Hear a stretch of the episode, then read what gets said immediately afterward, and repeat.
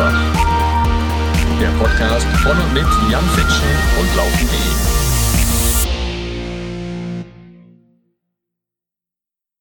Und damit hallo und herzlich willkommen, liebe Freundinnen und Freunde des Laufsports. Jan Fitschen hier für euch am Mikrofon.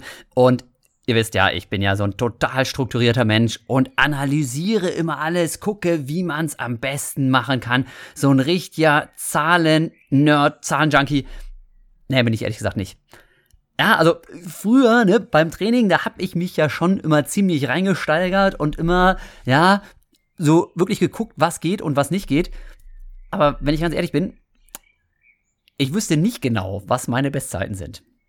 Ja, die Sekunden weiß ich meistens noch, aber so die Hundertstel oder so, und das ist ja bei so einer 1500 Meter oder einer 800 Meter, was ich auch irgendwie mal gerannt bin, schon ja auch entscheidend. Ich weiß es nicht mehr. Ne? Also 5000 Meter, 13, 14 Sekunden, ja, 14 Sekunden, genau. 28,02 über 10, Halbmarathon 63, Marathon 2, 13, 10, glaube ich.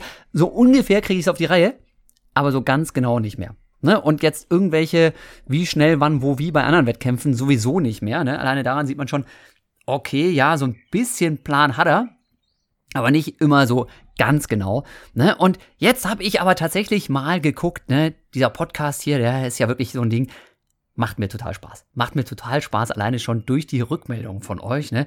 Und äh, einfach geiles Medium. Ja, vor zwei Jahren damit angefangen und jetzt sitze ich hier, ne, irgendwie auf meinem Dachboden, erzähle Geschichten und freut mich, freue mich, dass ihr euch freut und einfach Spaß habt an diesem Ding.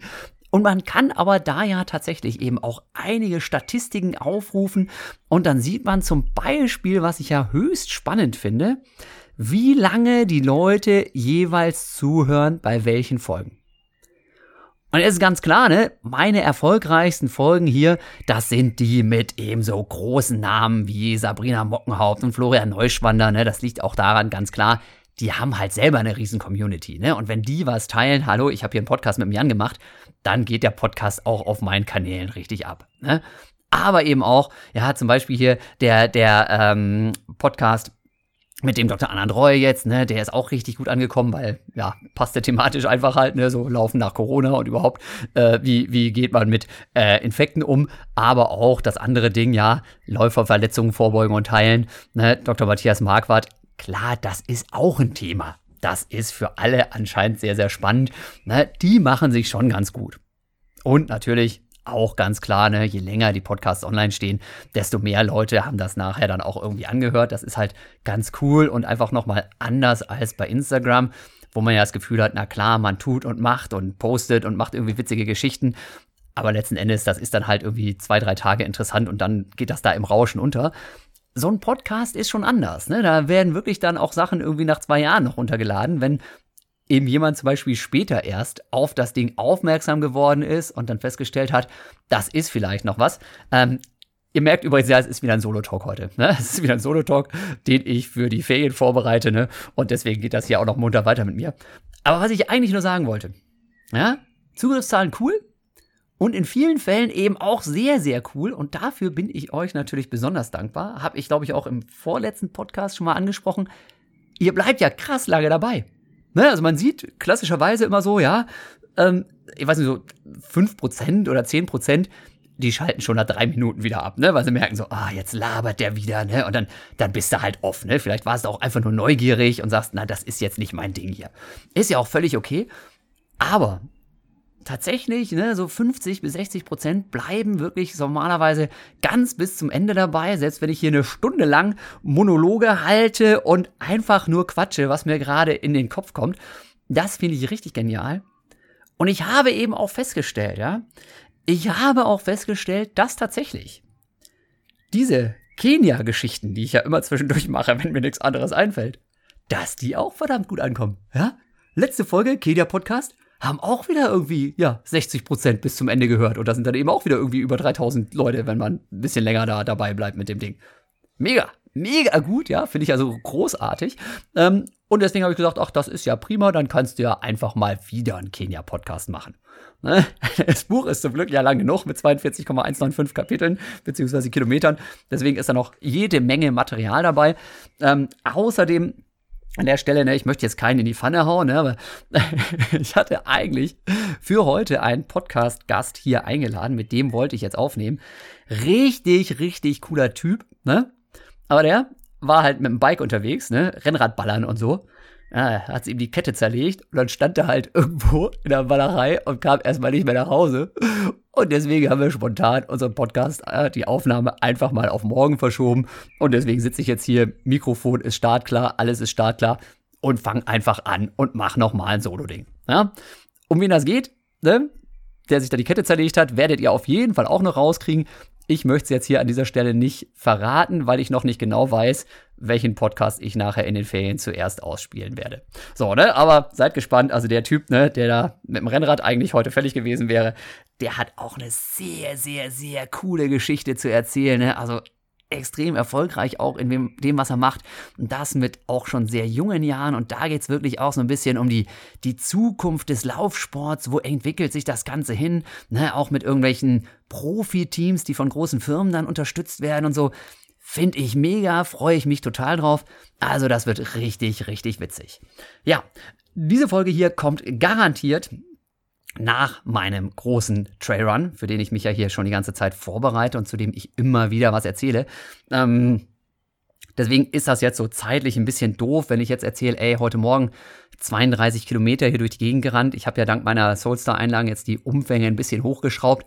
Ne, aber mit der Erkältung, es hat mich echt zerhagelt. Ich brauche einfach immer wieder, stelle ich fest, Symptome sind weg und ich brauche dann nochmal 10 Tage, zwei Wochen, bis die Form einigermaßen wieder da ist. Dann war es heute auch noch warm, ne? Und dann, dann bin ich da durch die Gegend geeiert, ne? Nach 20 Kilometern musste ich erstmal am Kiosk anhalten und mir meine Cola gönnen, ne? Hatte meine, meinen Trinkrucksack dabei, hatte meine Gels dabei, alles super. Aber diese, diese kalte Cola, die hat mich echt gerettet. Ähm, ja, und jetzt bin ich platt, wollte eigentlich meinen Mittagsschlaf gemacht haben. Das hat dann aber auch wieder nicht geklappt, weil ja diese Podcast-Aufnahme noch gewartet hat und ich eben viel länger gebraucht habe, als ich dachte für diesen Long Run und zu spät losgerannt bin. Und überhaupt.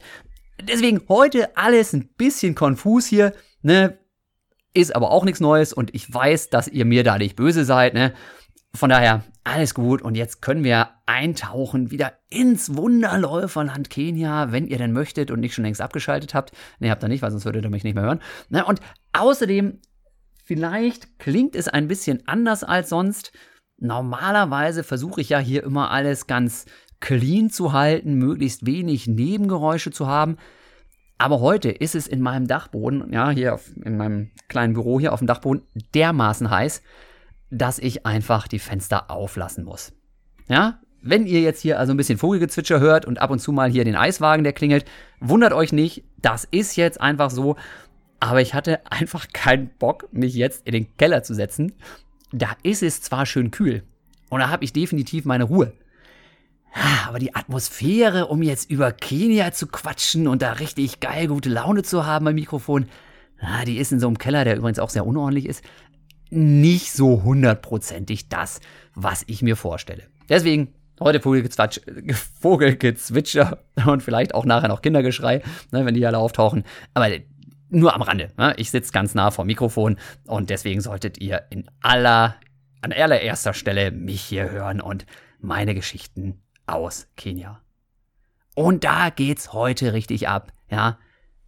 Kenia Home of Champions E10, dieser eine Ort auf 2400 Meter über dem Meeresspiegel. Ja, auch Elliot Kipchoge, unser Superstar, ja, der erste Typ, zwei Stunden Marathonmarke geknackt. Ne, ich weiß nicht, zweimal Olympiasieger, dreimal Olympiasieger im Marathon, Weltrekordhalter, granatenstark und, ja, meine Lieblingsgeschichte, ja, ich bin ja schon gegen ihn gelaufen. 5000 Meter bei der Weltmeisterschaft 2007 in Osaka. Ich wusste damals noch nicht, wie gut er ist und wie gut er mal werden würde. Er hätte ihn fast geschlagen. Leider nur fast, ihr könnt es euch vorstellen, ne? Aber deswegen, ja, mit dem Typen, ne, auch wenn er mich wahrscheinlich nicht persönlich kennt, verbindet mich natürlich eine ganz innige Beziehung, ne? Und deswegen gehen wir heute, ja, mal hier zu Kilometer 18. Kilometer 18 meines Buches Wunderläuferland Kenia. Ne? Erschienen im Narayana Uni Medical Verlag. Könnt ihr auch bestellen, könnt ihr auch als Hörbuch bestellen. Es gibt auch Kenia-Events dazu, alle super. Aber jetzt, ja, einfach da mal rein, wer sie noch nicht gehört hat. wieder, wie immer, die Empfehlung. Es gibt mittlerweile, glaube ich, schon sechs oder sieben oder acht verschiedene andere Podcast-Folgen zu diesem Buch. Zieht euch die rein. Die sind mindestens genauso gut wie das, was ihr jetzt zu hören bekommt. Also, Kilometer 18, der Plan des Champions. Und da gehe ich jetzt aus der Story des Buches so ein bisschen raus, denn ich mache einen kurzen Ausflug mit euch. Das Buch handelt ja davon, wie ich da mein Trainingslager mache. Zu der Zeit war eben die Zwei-Stunden-Scheibe auch noch nicht geknackt. Zu der Zeit war der Typ auch noch nicht so oft Olympiasieger und Weltrekordhalter. Deswegen gehen wir quasi aus dem Trainingslager, das ich da gemacht habe, ein bisschen in die Zukunft und zu dem Update dieses Buches. Das Buch ist jetzt in der dritten Auflage erschienen und so ein paar Sachen habe ich eben dann im Nachhinein da nochmal überarbeitet, so auch dieses Kapitel. Wir sind im Jahr 2021 angekommen. Ja, mittlerweile 2022, aber 2021 kam die dritte Auflage. Auch nach meiner Zeit als Leistungssportler, ja, mache ich ja zum Beispiel Podcasts hier mittlerweile, habt ihr vielleicht mitbekommen. Na, auch nach meiner Zeit als Leistungssportler reise ich noch regelmäßig nach Kenia. Jetzt als Trainer für interessierte Freizeitläufer. Eine Lauferlebnisreise, zu der sich jeder anmelden kann. Zehn Kilometer am Stück solltest du schaffen, aber ein Profi, ja, und richtig schnell musst du nicht sein. Wir haben da immer alles dabei, ne, von irgendwie dem 3-Stunden-Marathoni, ne, oder knapp drunter bis zu eben Leuten, die wirklich, ja, 70 Minuten für 10 schaffen. Funktioniert wunderbar mit drei verschiedenen Trainern. Gute Sache. Auf jeder dieser Touren, die eben da immer noch stattfinden, ja, dringen wir tiefer in die Geheimnisse der Wunderläufer vor und kommen mit neuen Eindrücken und mit neuen Bildern zurück. Einige davon könnt ihr eben in dieser neuen Auflage des Buches schon bewundern. Ja, deswegen, das ist das Coole. Ich habe das Buch geschrieben vor sechs Jahren, sieben Jahren. Aber dadurch, dass ich eben immer wieder hinfahre, merke ich halt auch, was sich verändert. Und was man in der neuesten Auflage dann noch wieder mit reinpacken kann, will, möchte, ja? Das ist natürlich auch schon richtig genial. Also dieses Thema Kenia ist und bleibt einfach sehr aktuell für mich und deswegen mache ich das auch mit so viel Leidenschaft und Begeisterung hier, ne, wenn ich davon erzählen darf. Vieles hat sich vielleicht nicht geändert, seit ich hier in Iten selbst früher Vollgas gegeben habe. Aber einiges eben doch.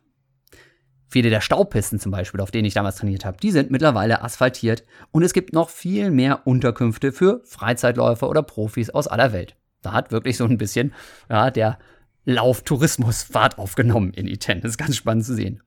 Aber was sich natürlich vor allem geändert hat, ja, seit ich damals aktiv war, der Marathon wurde unter zwei Stunden gelaufen. Die absolute Oberschallmauer, der absolute Oberknaller.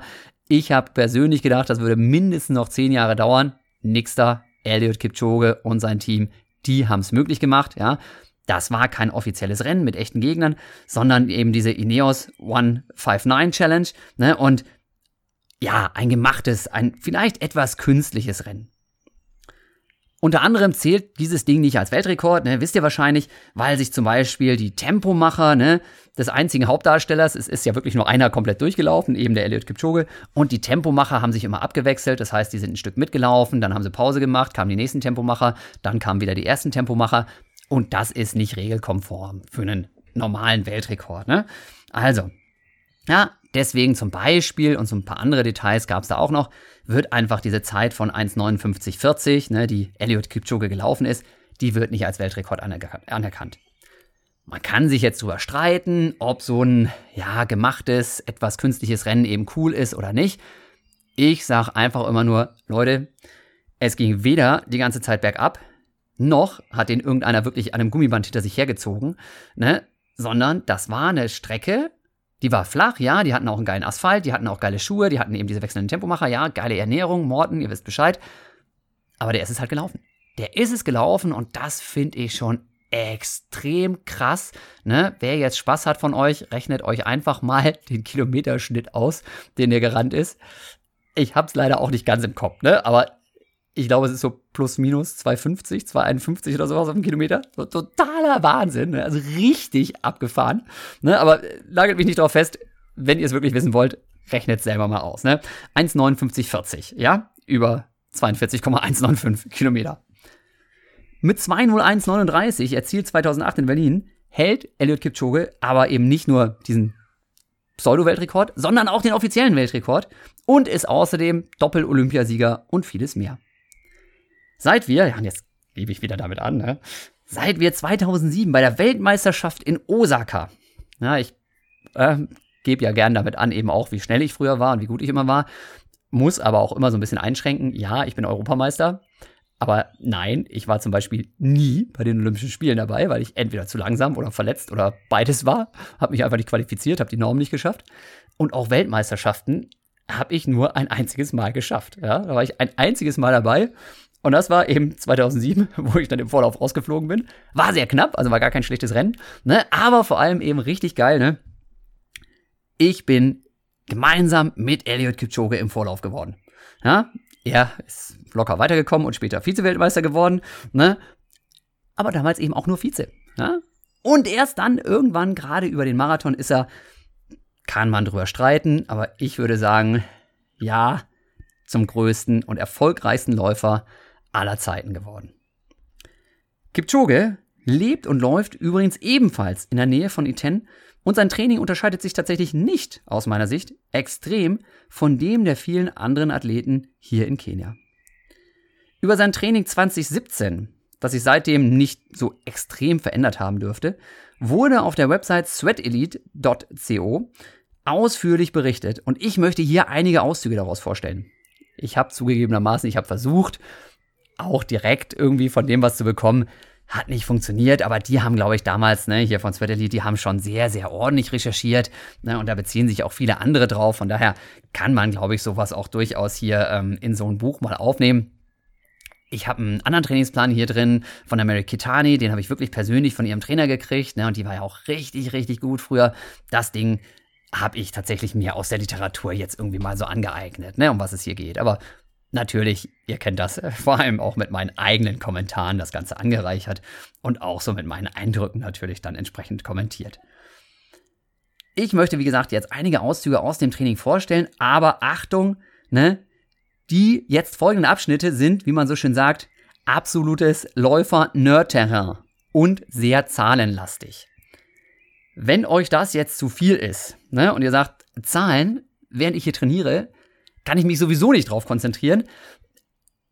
Ich versuche das trotzdem so unterhaltsam und lustig wie möglich zu machen, aber ich könnte, ne, würde es euch nicht übel nehmen, wenn ihr sagt so, äh, nee, hier ist jetzt mal Cut, ne, und ich höre mir dann lieber erstmal die anderen Kenia-Folgen an, ne. Wäre in Ordnung, aber wie gesagt, ne, ich glaube, es wird so schon auch sehr, sehr interessant und äh, nerdig, ja, aber ähm, trotzdem irgendwo spannend und witzig. So.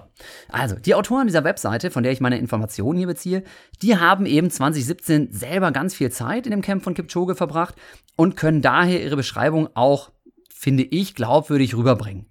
Ja, allerdings, ne, und das ist wirklich das, was ich so erfahren habe, egal was du liest, egal was irgendwo veröffentlicht wird, immer eine gewisse Skepsis dabei haben. Wenn du es nicht selber gesehen hast, was da passiert vor Ort, dann musst du damit rechnen, dass Sachen immer gefiltert sind, dass natürlich jeder auch seine eigenen Prioritäten setzt und ähm, sagt, das war eine ganz wichtige Einheit, das war eine ganz wichtige Einheit und vielleicht andere Sachen, die aus meiner Sicht dann wichtig gewesen wären, darüber wird dann nicht so intensiv berichtet. Deswegen grundsätzlich bei solchen Geschichten ne, und auch hier, ne, wenn ihr irgendwo was lest und hört, bitte nicht, aber ich weiß doch, der trainiert so und so. Ähm, vielleicht hast du eine Idee davon, wie der oder die trainiert. Aber wissen tut man es nur, wenn man in derselben Trainingsgruppe ist und jeden Tag mit dabei ist. Ganz, ganz wichtig. So. Also, für Kipchoge und sein Team stehen, ne, jetzt kommt hier so eine große Tabelle und vielleicht gehe ich einfach mal direkt in diese Tabelle rein, um da so ein bisschen was zu erzählen. Ne, also, erstmal Infobox, ne, die kommt normalerweise bei mir immer zum Schluss, aber jetzt möchte ich einfach hier schon mal was dazu sagen. Ähm, ein paar von euch werden es wissen, aber eben auch nicht alle. Ganz spannend finde ich, dass Elliot Kipchoge eben nicht von irgendeinem Europäer trainiert wird, wie das oft der Fall ist, sondern tatsächlich von einem Kenianer und zwar von dem ehemaligen Weltklasse-Hindernisläufer Patrick Sang. Ne? Der ist unter anderem mal Olympiasilber und WM-Silber und zweimal WM-Silber hat er gewonnen, war aber eben kein Marathonläufer. Ja? Ne? Und tatsächlich, ja, ist das eben so, dass Elliot, wie ich das auch vorher schon mal beschrieben habe, üblicherweise drei harte Kerntrainingseinheiten pro Woche macht und dann relativ viele vergleichsweise lockere Dauerläufe drumherum.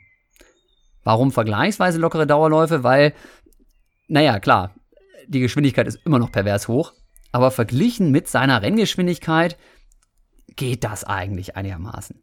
So, und jetzt kommt tatsächlich der Plan. Ne? Am besten, wie gesagt, guckt ins Buch, ne, dann hat man es einfach schwarz auf weiß. Aber ich versuche das jetzt einfach hier auch mal so ein bisschen rüberzubringen. Ne?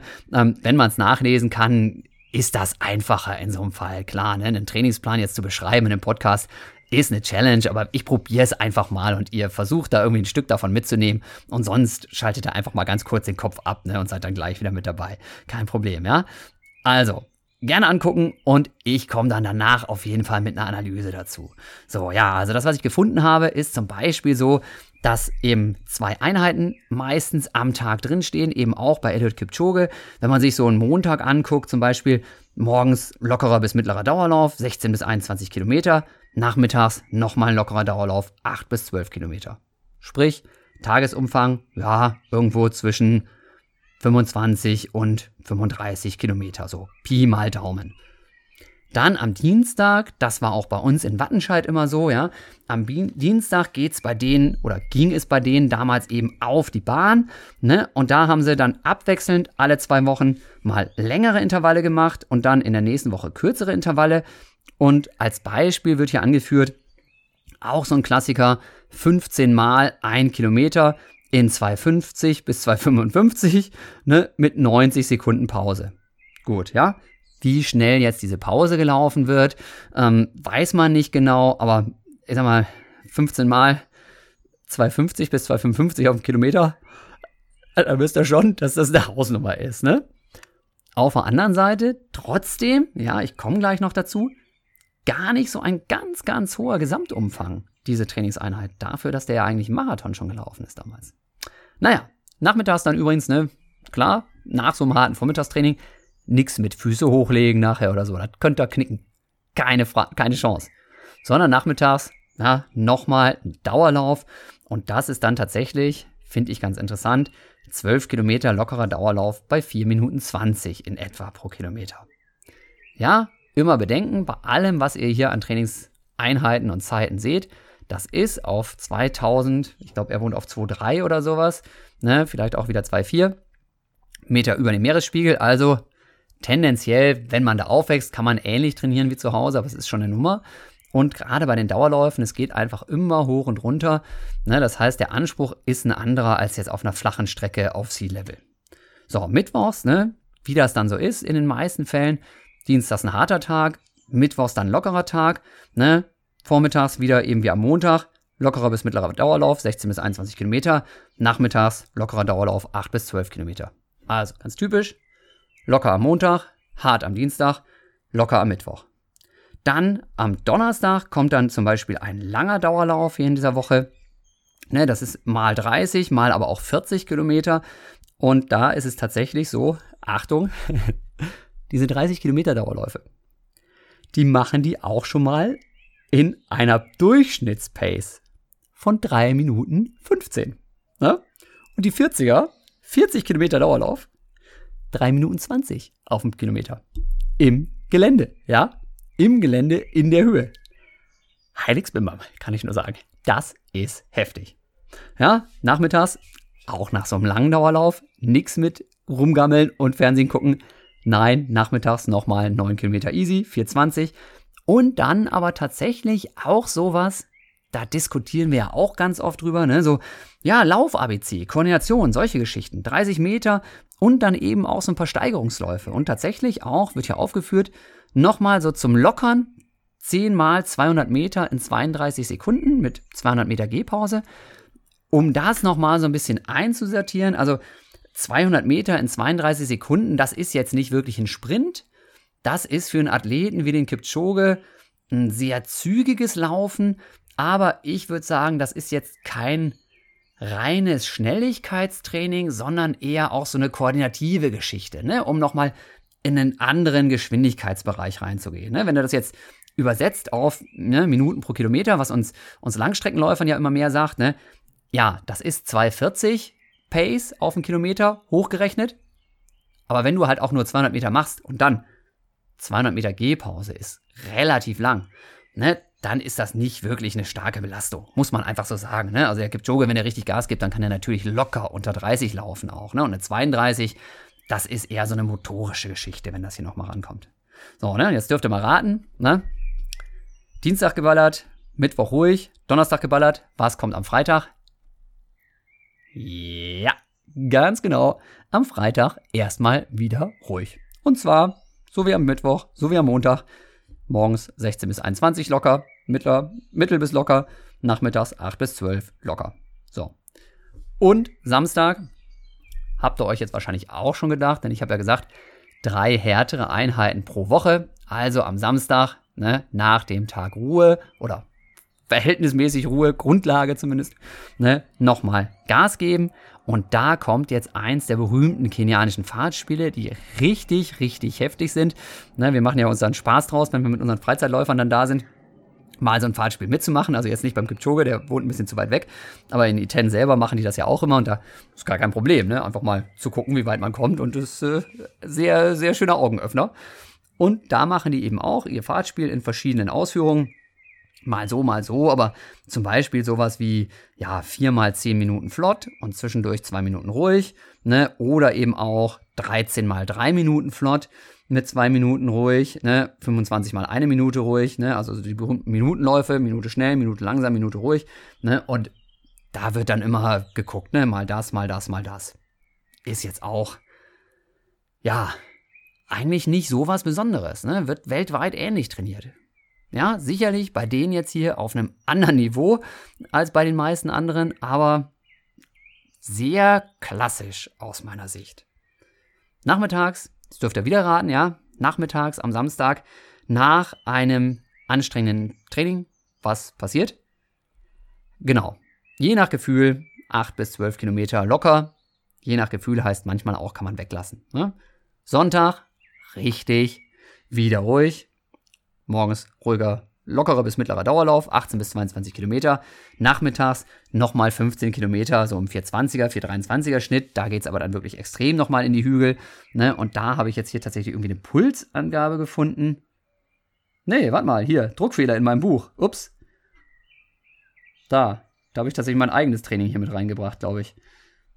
Wochenumfang 223 Kilometer. Das ist aus einer Tabelle. Eieiei. Also in der vierten Auflage wird diese Tabelle hier nochmal überarbeitet. Äh, da habe ich was aus meinem eigenen Trainingsplan in den vom Kipchoge reingefuscht. Ups, äh, ja, habt ihr jetzt nicht gemerkt ne? und äh, sagt da auch nicht weiter, aber da muss ich nochmal ran. So. Okay, gut, dass wir darüber gesprochen haben. Okay, an der Stelle aber jetzt eben raus aus der Tabelle. Wie gesagt, ne, da, wen es interessiert, Sweat Elite, mal nachschauen. Da gibt es auch noch viel, viel mehr Trainingswochen und Analysen und alles und richtig geil. Ich habe mir das Ding jetzt hier mal rausgepickt und möchte dazu einfach nochmal ein bisschen mehr erzählen. Ne? Und dazu komme ich dann jetzt. Also, ne, für Kipchoge eben stehen am Montag zwar entspannte Dauerläufe an, der eine ein bisschen, ein bisschen schneller als der andere, aber ja, auch Klassiker Kenia. Normalerweise wird der erste morgens früh um sechs gemacht, ne? Und was heißt bei Elliot Kipchoge, ne? Lockerer bis mittlerer Dauerlauf, ungefähr 3,45er Schnitt.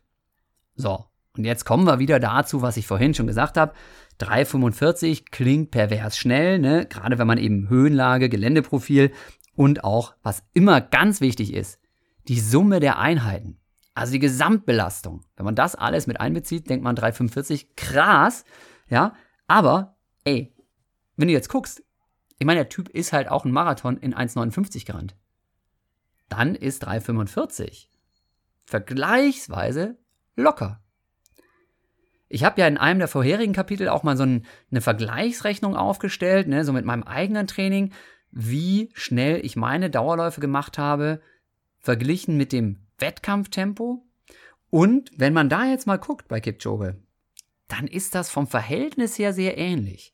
Vielleicht sogar, ne, wenn man wirklich hier sagt, der ist tatsächlich 3,45 gelaufen, nochmal einen ganzen Tacken langsamer verglichen mit der Renngeschwindigkeit als das, was, was ich gemacht habe. Ob es nun gut ist oder schlecht ist, was ich gemacht habe, keine Ahnung, weiß man nicht. Ne? Aber es ist, finde ich, auf jeden Fall sehr bemerkenswert. Und eben auch was, wo ihr einfach mal gucken solltet. Ja, habe ich in dem anderen Podcast schon gesagt. Kontrolliert mal einfach. Wo liegt eure 10 Kilometer Race Pace, eure, Halb eure Marathon Race Pace, Halbmarathon Race Pace? Und wo liegen eure ruhigen Dauerläufe? Ich wette, dass bei 90% von euch die Dauerlaufgeschwindigkeiten viel, viel näher an der Wettkampfgeschwindigkeit liegen, als jetzt zum Beispiel beim Kipchoge oder bei mir. Ist auch okay. Ne? Ein bisschen näher dran dürfen sie liegen, weil ihr natürlich nicht ganz so viel trainiert wahrscheinlich, wie er oder ich damals. Und ja, natürlich irgendwie andere Komponenten noch mit reinspielen. Aber in vielen Fällen, glaube ich, ist den meisten Freizeitläufern damit geholfen, ähm, ihre Dauerläufe ein bisschen ruhiger zu machen, zumindest. So, also, ne? Marathon-Renntempo bei Kipchoge, ne, hat er zumindest ja bewiesen, ja, läuft auch nicht jedes Mal, aber 1,59. Und jetzt hier, ich habe es tatsächlich doch ausgerechnet, ne? Vielleicht überlege ich dir immer noch. 1,59 bedeutet ungefähr 2,51 auf einen Kilometer. So, und wenn ich jetzt mal gucke, naja, Wettkampfgeschwindigkeit 2,51, Dauerlauftempo 3,45, dann ist das Dauerlauftempo mal locker, ja? Nicht ganz, aber fast. Eine Minute langsamer als Race Pace. So, ne? Und jetzt macht mal gerne. Ne? Überlegt mal, okay, Marathon laufe ich so und so schnell, wenn ihr den Marathon lauft. Ne? Wie mache ich meine Dauerläufe? Ist da eine Minute dazwischen? Und wenn ich ganz ehrlich bin, da ich ja wahrscheinlich nicht 251 laufe auf einen Kilometer, sondern eben eher ein bisschen ruhiger, dann müsste ich ja wahrscheinlich noch mehr als eine Minute Unterschied haben, ja, zwischen Race Pace und Dauerlaufgeschwindigkeit, ist wieder mal ein großer Augenöffner. Ja? Und, ne, gehen wir noch mal ein Stückchen weiter. Ja, sehr viel deutlicher wird der Unterschied, wenn man eben sieht, dass die 345 beim Dauerlauf halt wirklich nur 76 Prozent von Kipchoges Renngeschwindigkeit sind. Jetzt, ausgerechnet für euch, ein Freizeitläufer mit einer Marathon-Bestzeit von 3 Stunden, na, das ist ungefähr 4,15, der würde analog, ne, wenn er jetzt sagt, okay, ich will auch meine Dauerläufe bei 76 Prozent machen, so wie Kipchoge, dann müsste der seine Dauerläufe bei 5,36 machen. Ja, denn es wäre eben ja nicht nur eine Minute langsamer, sondern halt noch mehr. So, klar, ne? Das ist eine Hausnummer. Und weitere Beispiele. Marathon-Bestzeit 5,41, vier Stunden, was bedeuten würde 5,41. Ne? Und dann wäre eine Dauerlaufgeschwindigkeit bei 7,28. Wer einen Marathon in fünf Stunden läuft ne? und dann Dauerläufe mit 76 Prozent macht, 9,28 pro Kilometer. Das ist fast gehen. Ja. Okay, ja, jetzt, wie gesagt, ein bisschen zahlenlastig das Ganze hier, ne? Und ich habe mir auch in anderen Kapiteln schon diesen Spaß gemacht, aber das ist ein bisschen verwirrend, ne? Aber ne, ich habe natürlich auch hier eine Weile dran gesessen, um das umzurechnen. Es ist schon witzig, ne? Auch meine Dauerläufe sind verglichen mit denen von Kipchoge einfach einen ganzen Tacken schneller. Finde ich witzig, ne? Ja, okay. Ne? Und ähm, Nochmal trotzdem aber an der Stelle, ja, Gesamtbelastung bei Kipchoge ist sehr hoch, die ist, Terrain ist sehr schwierig, Höhenluft ist krass, ne? Und ähm, die laufen halt auch sehr, sehr viele Dauerläufe in so einem gesteigerten Tempo. Das heißt, die haben vielleicht nachher im Schnitt 3,45, haben aber vielleicht in 4,20 angefangen und in 3,10 aufgehört. Das habe ich ja in anderen Kapiteln schon beschrieben. Ähm, das ist gang und gäbe in Kenia. Ne? Und dann ist natürlich so eine Durchschnittsgeschwindigkeit nur begrenzt aussagefähig, muss man auch ganz ehrlich sagen. So, ne? So. Jetzt aber nochmal zu dem Plan, ja. Der Dienstag. Ne? Ich habe schon Kapitel darüber gemacht, wie ich selber beim Intervalltraining hier irgendwie total zerschossen wurde. Der Dienstag ist wie bei meinem Aha-Erlebnis auch bei Kipchoge für das Bahntraining reserviert. Hier finden sich eben Intervalle wie 1000 Meter Distanzen, die ungefähr in Race Pace gelaufen werden. Auch das, ganz typisch. Wenn mich jemand fragt, ne, lieber Jan, was soll ich für Intervalle machen, sage ich immer, ja, zum Beispiel eben für ein Halbmarathon-Training oder für ein Marathon-Training Tausender in plus-minus Renngeschwindigkeit.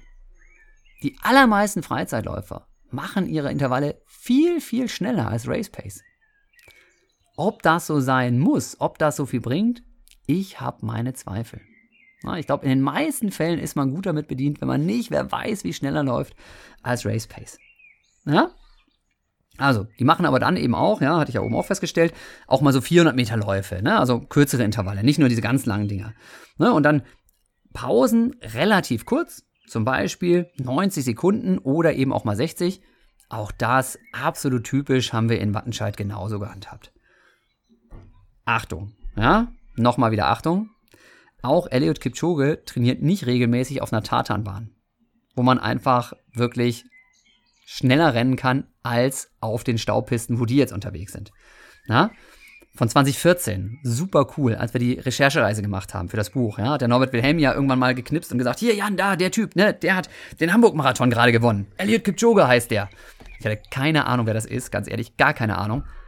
Aber das war eine Sandpiste, das war so ein witziger Zustand, dieses Stadion. Da haben die geballert. Und da fahren die auch immer noch hin, um da zu ballern. Das ist einfach so und auch das heißt natürlich, dass man die Sachen vielleicht qualitativ eher noch ein bisschen höher ansetzen muss, die die da machen.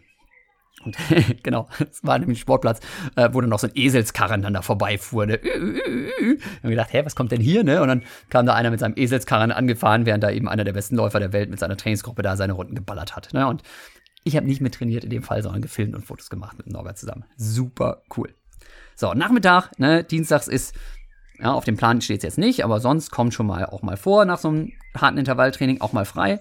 Am Dienstag, äh, am Mittwoch dann, nach diesem harten Intervalltraining, zwei Dauerläufe, ist quasi ein Erholungstag, beziehungsweise eben Grundlagentraining, ne, und dann kommt der Donnerstag und da geht's halt richtig ab, ne. So, und in vielen Fällen ist es so, dass die Kenianer am Donnerstag ihr Fahrtleck machen und am Samstag den langen Dauerlauf. Das ist jetzt bei Kipchoge einfach anders, ne? Letzten Endes nur zwei Tage vertauscht, ne? Ähm, ja, zack, Samstag, Fahrtleg, Son äh, Donnerstag eben äh, Long Run. So. Ansonsten habe ich dazu, glaube ich, alles erzählt, ne? Aber vielleicht noch mal so im Detail, denn dieser lange Dauerlauf, der ist schon heftig, ne? Also mal ist es ein 30, mal ist es eine 40 und eben in diesen richtig krassen Geschwindigkeiten 315, 320, ne? Auch da sei wieder gesagt, 320 ist wieder 30 Sekunden immer noch langsamer als Race Pace.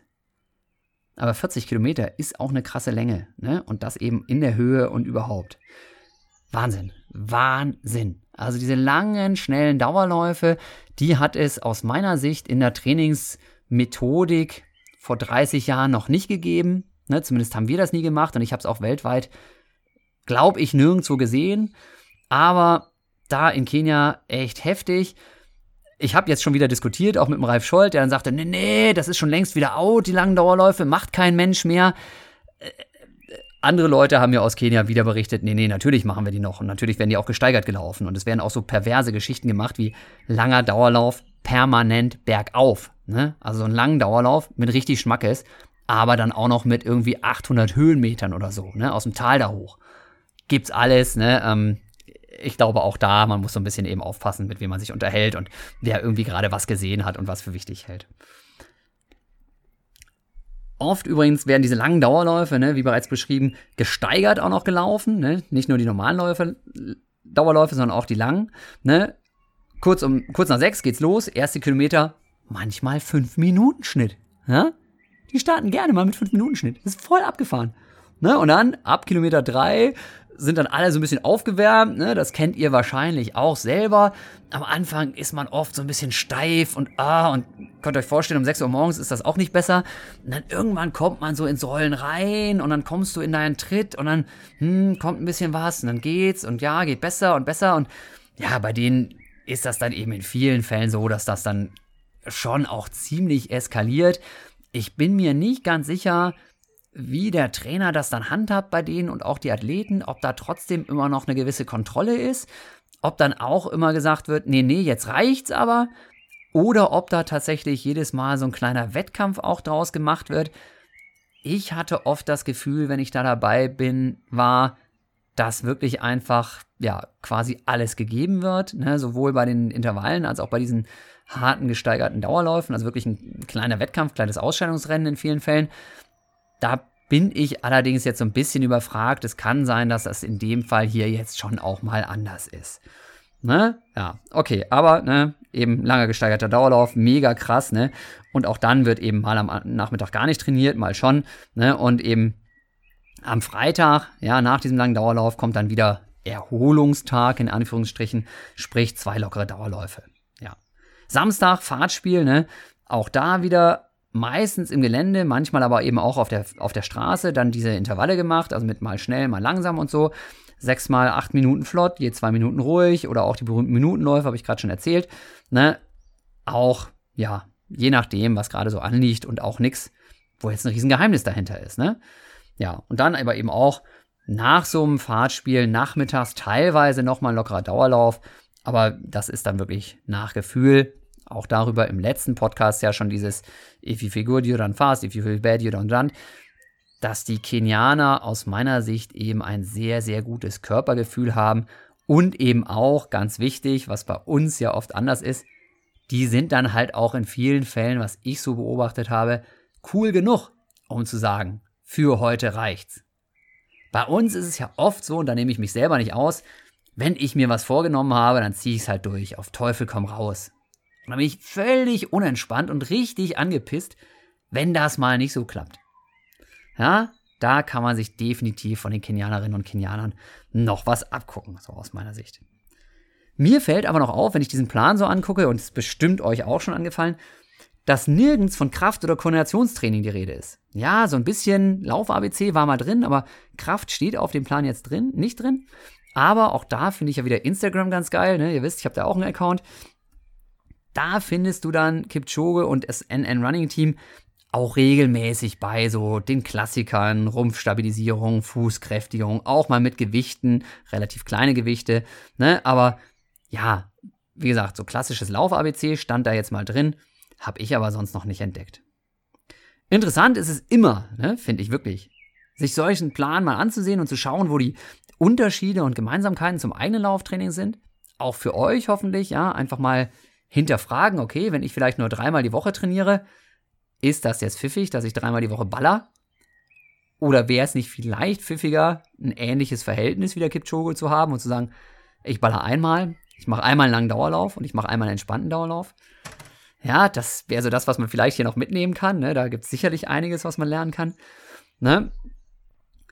Und ganz klar, von so einem Weltklasse-Athleten, von dem Weltklasse-Athleten, sind einfach gewaltige Geschwindigkeiten und Umfänge da.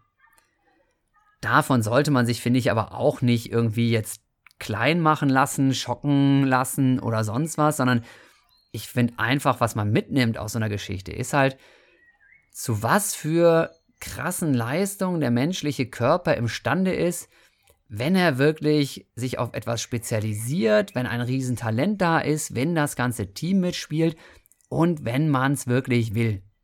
Ne, wenn man ganz ehrlich ist, ja, die meisten von uns, die würden gerne ein bisschen schneller laufen und vielleicht auch ein bisschen weiterlaufen, aber unter den Umständen zu leben dafür, wie das vielleicht notwendig ist.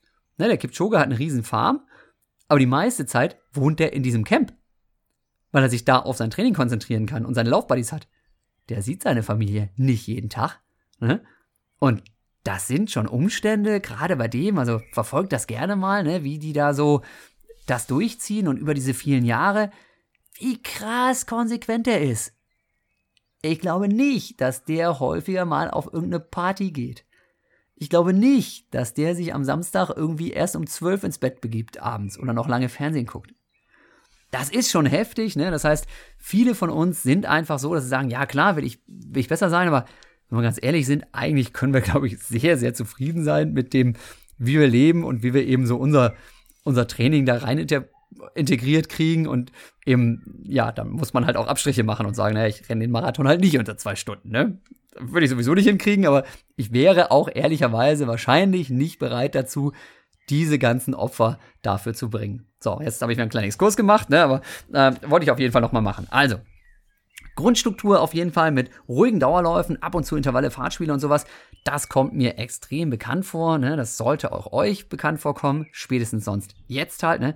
Und egal, ne, ob wir eben entspannte Freizeitläufer oder ambitionierte Wettkampfläufer sind, das ist doch cool zu sehen. Hey, so viel anders macht das so ein Typ wie der Kipchoge gar nicht. So, ne, jetzt hier nochmal, ne, einfach auf den Punkt gebracht, so ein Trainingsplan, ne? Kipchoge Trainingswoche 22.09.14 bis 27.09.14, ne? Damals hat er eine Bestzeit von 2.03 gehabt im Marathon. Montag, 6 Uhr morgens, ne? Jetzt kommt nochmal ein bisschen Zahlenquatsche hier, ne? Montag, 6.30 Uhr morgens, 18 Kilometer, 3,30er Pace oder ein bisschen schneller. Nachmittags 40 Minuten easy.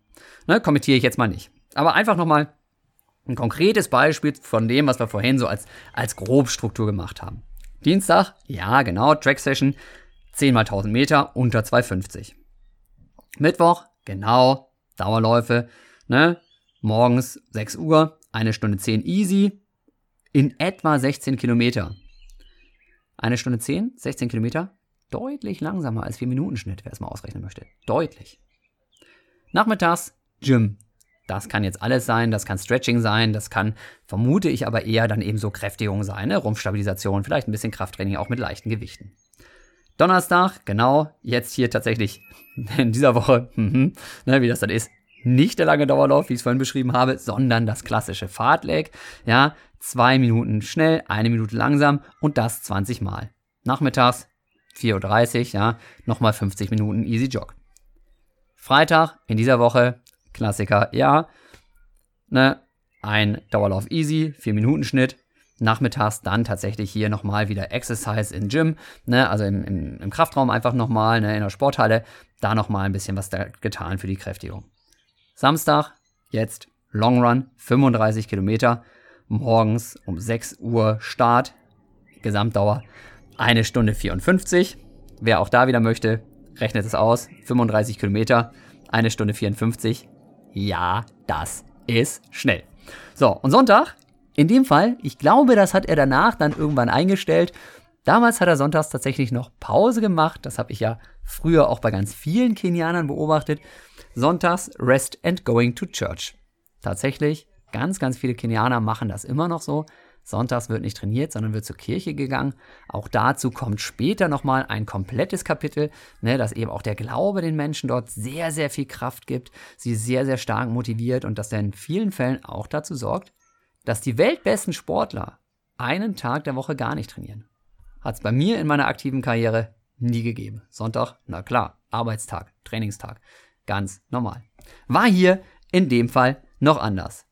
Ja, da sind natürlich eben auch ein paar coole Bilder drin jetzt, ne, zu dem Kapitel. Einmal mit, mit äh, seinem Coach Patrick Sang, ne, nach seinem Weltrekord in Berlin oder eben auch das berühmte Bild, wo Kipchoge da trainiert mit seinen Buddies und eben so ein, so ein Esel daneben ihm auf der, auf der Bahn da rumrennt und ganz besonders schön, ja, das habe ich jetzt in der neuen Aufgabe, Auflage dann ergänzt, ne? Es gibt ein Foto, macht euch den Spaß unbedingt, ja? Geht mal bei Wikipedia rein und nehmt dann aber die englischsprachige Variante. Englischsprachige Variante und dann Elliot Kipchoge angucken und da werdet ihr folgendes Foto sehen, ja? 5000 Meter Vorlauf Weltmeisterschaft 2007 Osaka. Und auf dem Foto ist Jan Fitschen ganz vorne und Elliot Kipchoge, gerade in der Stützphase, sieht da auch noch ein bisschen kleiner aus, ne, ist Elliot Kipchoge an Platz 3. Ja, auch dazu äh, Hintergrund nochmal so ein bisschen. Hat jetzt nichts mit dem Kapitel zu tun, ne? aber ähm, Hintergrund war, ähm, kann ich, kann ich erzählen, hier passt, ne? Ist noch, noch Zeit hier im Podcast und die Geschichte ist einfach wieder gut. Ähm, Meisterschaften da gibt es ja normalerweise so, erstmal musst du halt gewisse Zeiten schaffen, um überhaupt hinfahren und teilnehmen zu dürfen.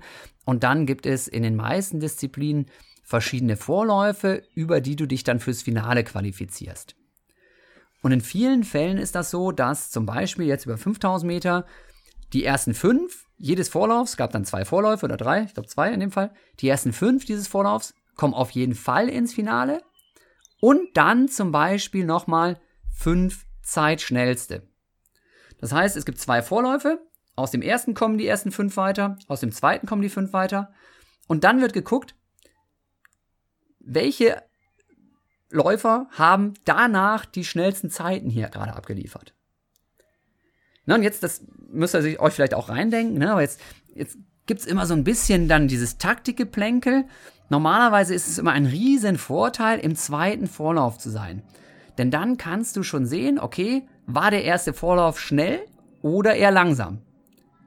Denn wenn man zum Beispiel, so wie ich, ja, nicht so gut ist oder nicht so gut im Spurt ist, ne, im, im Weltklassefeld jetzt auf einen dieser ersten Plätze, ersten fünf Plätze schielen zu können, dann kannst du mit etwas Glück natürlich sagen, okay, wenn mein Vorlauf schnell genug ist, dann komme ich, wie man das dann sagt, über die Zeit weiter. Ne, das heißt, ich bin dann zum Beispiel, ne, weil mein Vorlauf einfach schneller war als der, der erste Vorlauf, dann bin ich in meinem Vorlauf 6., 7., 8., 9. oder sogar 10.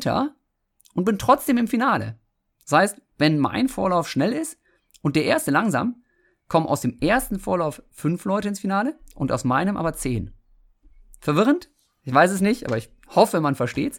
Ne? Lange Rede, kurzer Sinn. Es war also so, der erste Vorlauf in Osaka bei dieser WM war relativ langsam und dann war klar, okay, pass mal auf. Wenn du jetzt eine Chance aufs Finale haben willst, ne, und bei Weltmeisterschaften war ich halt natürlich auch nicht gut genug fürs Treppchen oder sowas, ne, aber wenn du erstmal ins Finale kommst, dann bist du ruckzuck auch mal einer von den besten zehn vielleicht, ne? Weil da hat dann immer mal einer einen schlechten Tag oder es wird irgendwie taktiert oder so, ne? Das heißt, erstmal ins Finale zu kommen, war ein Riesenziel für mich. Und dann war klar, okay, im ersten Vorlauf waren sie nicht so schnell. Jetzt muss mein Vorlauf schnell werden. Und dann rennst du los und denkst du so, das kann doch nicht wahr sein. Was machen diese Honks hier alle? Keiner von denen hat wirklich mal aufs Tempo gedrückt, ne, sondern die haben alle da so, so rumgepullert, weil sie alle dachten, ja, ich bin auf jeden Fall schnell genug für die ersten fünf in dieser Runde hier. Und ich habe gesagt, äh, spinnt ihr? Lass uns doch gemeinsam jetzt hier mal ein bisschen auf die Tube drücken und zusehen, dass wir ein bisschen Gas geben. Ne? Denn wir mussten nicht super schnell laufen. Wir mussten nur ein ganz bisschen schneller laufen als eben der erste Vorlauf. Na, und weil es eben keiner gemacht hat, habe ich dann gesagt, okay, ne, normalerweise bin ich ja immer der Typ gewesen, der nur hinterhergerannt ist und gesagt hat, ne, lass die anderen mal machen. Aber bei einer Weltmeisterschaft spurtet sich halt auch anders als bei einer deutschen Meisterschaft. Und deswegen habe ich ganz, ganz ähm, seltener Fall hier, habe ich tatsächlich gesagt, so, ich mache jetzt mal irgendwie zwei, drei Runden die Pace. Denn wenn einer das macht, ist es oft so, dass danach tatsächlich dann andere eben dieses Tempo aufnehmen und man dann quasi sein, sein Ziel erreichen kann. Na, das heißt, es war klar, ich muss wahrscheinlich auch nicht 5000 Meter von der Spitze laufen, wie man so sagt, sondern eben nur ein paar Runden. Ne, das habe ich gemacht und genau ne, in dieser Situation hat dann eben der Eckhard Pecher, ne, das ist tatsächlich auch kein Sportjournalist, ne, sondern der war beruflich, ich habe dann nachher mit dem Kontakt aufgenommen, der hat dieses Foto da gemacht, eben dass das auf Kipchoges ähm, äh, Wikipedia-Seite ist und das eben jetzt auch in dem Buch ist. Ne, und genau in diesen zwei, drei Runden, wo ich eben vorne die Pace gemacht habe, hat der Typ dann seine Fotos gemacht, hat die dann irgendwie bei Wikipedia eben hochgeladen. Ne, und das ist natürlich geil, ne, wenn du so, so ein Bild irgendwie hast, ne, und dann siehst du, okay, ne? Und ich wusste das gar nicht, sondern irgendwann hat mir ein, Kumpel, der Lukas, Lukas Kellner, ne, hat mir dann gesagt, ey Jan, hast du eigentlich mal geguckt bei Kipchoge, das Foto? Kennst du das? Ich so, nee, kenn ich nicht. Ja, weil wer guckt sich schon eine englischsprachige Seite an? Jan, das bist du. Schau mal nach. So, ne? Und dann habe ich mir das halt wirklich irgendwann angeguckt und dann gesagt, so, okay, ne, und jetzt, das musst du eigentlich auch mal haben, ne? Auch wenn es nur für meine Enkelkinder ist, die ich irgendwann mal damit nerven kann, keine Ahnung. Und dann habe ich wirklich im Internet recherchiert und geguckt, wo findest du diesen Eckart Becher und wie gesagt, der ist kein Fotograf, das heißt, der hatte auch keine Webseite irgendwann habe ich dann irgendwie verschiedene äh, Eckarts angeschrieben und mit einem sogar schon telefoniert, irgendwie aus Erfurt. Nee, nee, das war ich nicht. Ähm, bin dann aber bei dem Richtigen gelandet. Er ist mittlerweile irgendwie in Frankreich Ne? Und dann haben wir eben gequatscht und ich habe gesagt, uh, dieses Foto ist doch so toll und klasse. Und dann, ja, ja, ich weiß, ich kenne das wohl. Ich habe damals ganz viel geknipst, war einfach oft im Stadion und so und fand das super.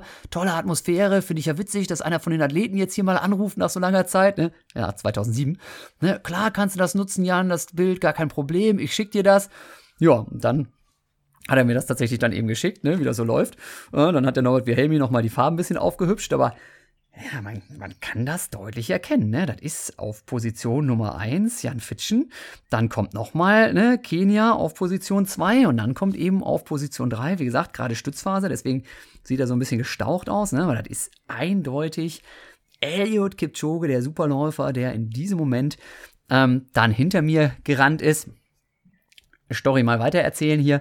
Ähm, Wahrscheinlich habe ich es in irgendeinem anderen Podcast auch schon mal erzählt, die ganze Geschichte, weiß ich nicht. Irgendwann verliere ich den Überblick. Ne? Ich habe fast 100 Folgen hier gemacht. Also ich erzähle jetzt an der Stelle, passt es einfach und es ist geil und ich bin wieder total begeistert, weil ich ne, nicht ins Finale gekommen bin und mich saumäßig geärgert habe. Hatte danach noch eine gute Zeit in Osaka, habe mit ein paar anderen Kumpels, die es auch zerhagelt hat vorher, ne, sind wir da um die Häuser gezogen, dann haben uns noch Kyoto angeguckt und sowas. War sehr, sehr spannend, sehr, sehr witzig normalerweise ist es so, dass die Laufwettbewerbe immer oder ganz oft am Ende von so einer Meisterschaft sind. Das heißt, du kriegst gar nichts mit von der Stadt und dem Land, sondern bist immer nur im Hotelzimmer und im Fokus. Da hat es mich zerhagelt und deswegen konnte ich mir ein bisschen was angucken.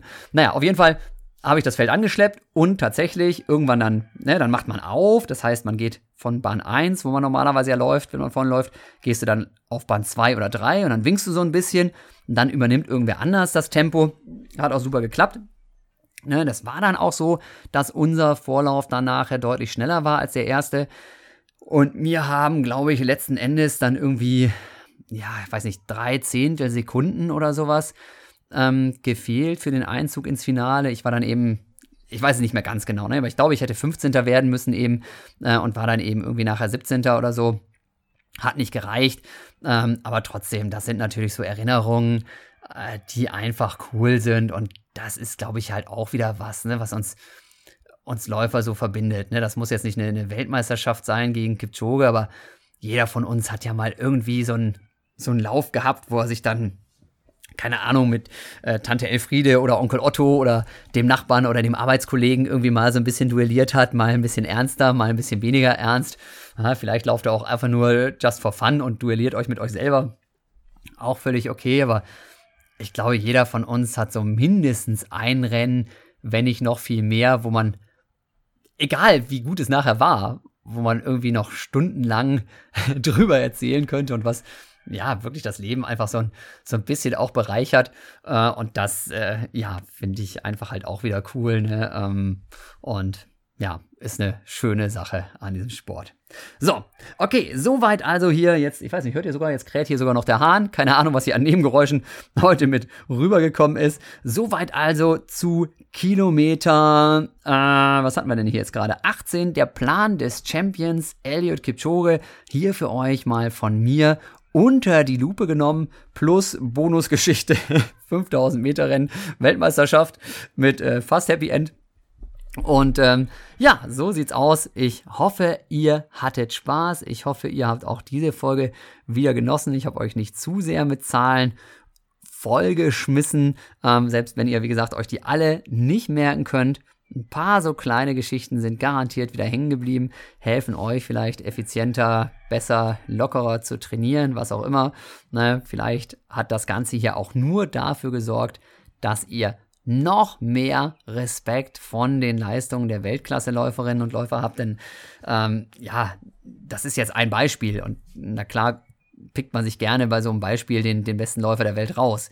Ähm, aber auch die Leute, die dahinter sind, ne, trainieren ja nicht jetzt unwesentlich langsamer und investieren auch nicht unwesentlich weniger. Ne? Ich habe ja ganz viele Folgen auch hier mit unseren deutschen Topläuferinnen und Läufern schon gemacht und da steckt schon richtig was drin. Ne? Also dieser Laufsport hat einfach eine gewisse Faszination, finde ich, und ähm, wie hart man seinen Körper belasten kann, belasten muss, um gewisse ähm, Ziele zu erreichen, fasziniert mich nach wie vor.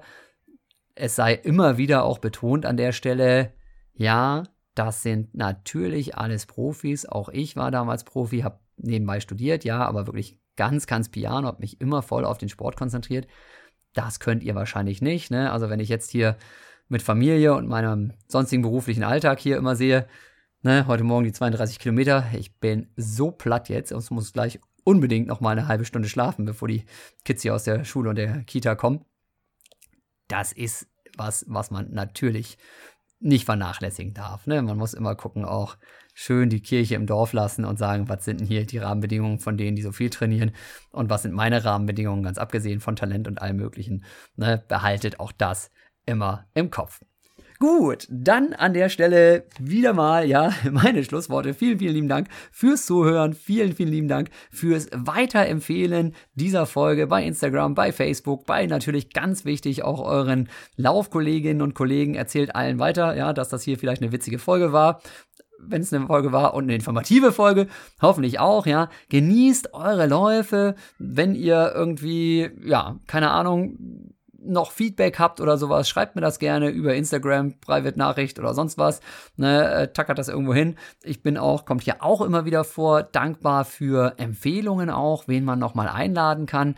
Ne, ähm, bei den Profis oder ja, sehr viel Läufern kenne ich mich ganz gut aus. Ähm, Im, sag ich mal, so extremen Freizeitsportbereich habe ich manchmal nicht so ganz den Überblick, ne? wenn ihr vielleicht irgendwelche Promis kennt, wo ihr gehört habt, dass die viel laufen und da irgendwie gut erzählen können. Ne? Ähm, Wiegald Boning fand ich genial, die Folge mit dem war richtig, richtig gut. Haben sich übrigens auch sehr viele Leute angehört. Ne, sowas, dafür habe ich manchmal nicht so den direkten Blick. Ähm, da ja, bin ich euch sehr dankbar, wenn ihr da Tipps dazu habt. Und äh, ansonsten jetzt an der Stelle, macht es gut. Schön, dass ihr dabei wart. Liebe Grüße, euer Jan.